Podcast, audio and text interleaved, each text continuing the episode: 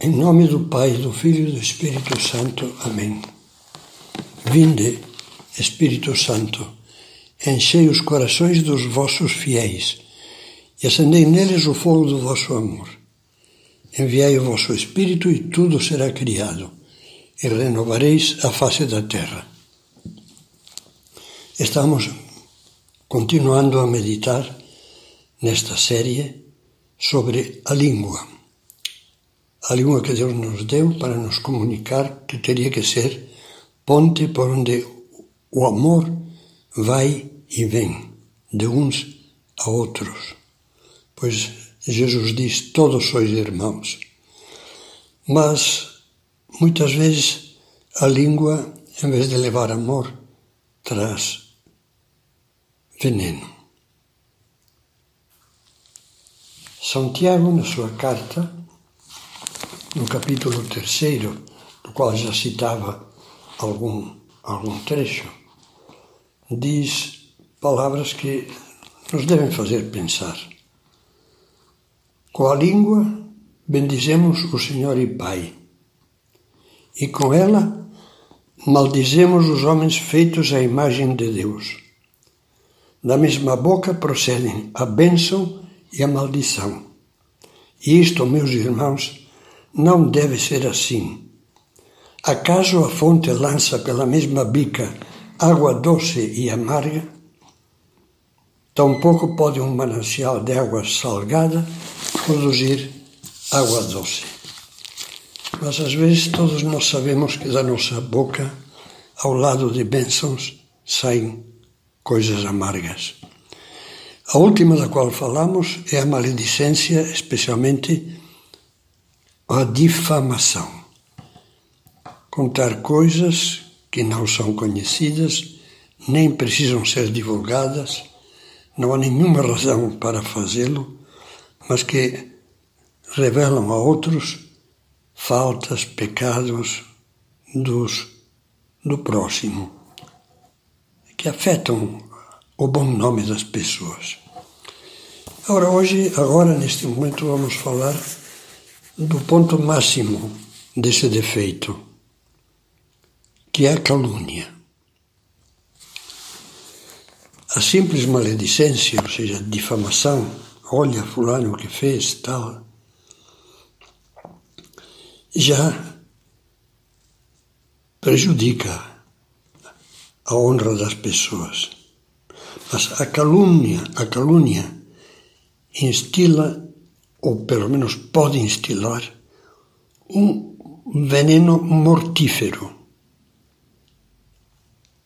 Caluniar é falar mal dos outros, mas acrescentando à crítica a mentira. Como diz o Catecismo da Igreja, por palavras contrárias à verdade, prejudica a reputação dos outros e dá ocasião a falsos juízos a respeito deles. Toda calúnia traz mais forte ainda que a maledicência a marca da injustiça. Se qualquer agressão verbal mostra o que há no coração de quem fala, Jesus diz: a língua fala do que há dentro do coração. A calúnia denota uma alma especialmente sórdida, porque a calúnia ou é filha da frivolidade irresponsável que repete falsidades sem apurá-las pelo prazer de maldizer, de criticar, ou então visa maldosamente destruir, afundar, denegrir, fazer mal. Entram aí as paixões mais negativas, especialmente o ódio e a inveja. Infelizmente, caluniar transformou-se numa espécie de hábito social que com demasiada frequência se pratica nas conversas privadas e nos meios de comunicação, na mídia. Dizem-se e escrevem-se autênticas aberrações sem fundamento, baseadas muitas vezes numa simples suspeita, no que se diz por aí, isto é, no que alguma pessoa mal intencionada ou irrefletida comentou. Escreve-se não o que interessa ao público leitor, mas o que interessa a uma pessoa que quer, por ódio, por desprezo, por antipatia, quer denegrir injustamente alguém. Para isso se recorre a qualquer, a qualquer arma, mentira, invenção, metendo no meio razões ideológicas, políticas ou econômicas. E desta forma, de maneira leviana ou maliciosa, soterram-se pessoas e instituições debaixo de toneladas de lama e se lhes envenena como dente de cobra peçonhenta o sangue limpo da reputação. Realmente a calúnia é um pecado tão horrível que usar palavras um pouco mais fortes é imprescindível. Os mais cínicos tentarão justificar-se dizendo que não afirmam, apenas levantam uma possibilidade, uma hipótese baseada em indícios, ou então baseada no dever de informar, pois se trata de coisas muito comentadas por aí. São conhecidos os manuais de ética jornalística que dão exemplos de desonestidade, com, como, por exemplo, uh, num desses manuais, a seguinte manchete sensacionalista. Nada indica que o cardeal de tal lugar esteja realmente envolvido no crime sexual de tal outro lugar. Nada indica ou não há indícios da participação ativa do primeiro-ministro no assunto das drogas. Maneiras são indiretas que, no fundo, são diretíssimas de caluniar pessoas inocentes, ligando os seus nomes a crimes com os quais nem de longe têm nada a ver. A arma da calúnia é uma arma suja, essencialmente suja e eu diria diabólica os caluniadores e os mercadores da suspeita. Olha, é quase certo que há indícios, suspeita-se. É uma maneira de caluniar infame. Esses pecam quase sempre gravemente contra a justiça e lhes fica na consciência uma obrigação estrita sem a qual não podem esperar o perdão de Deus nem nesta vida nem na outra.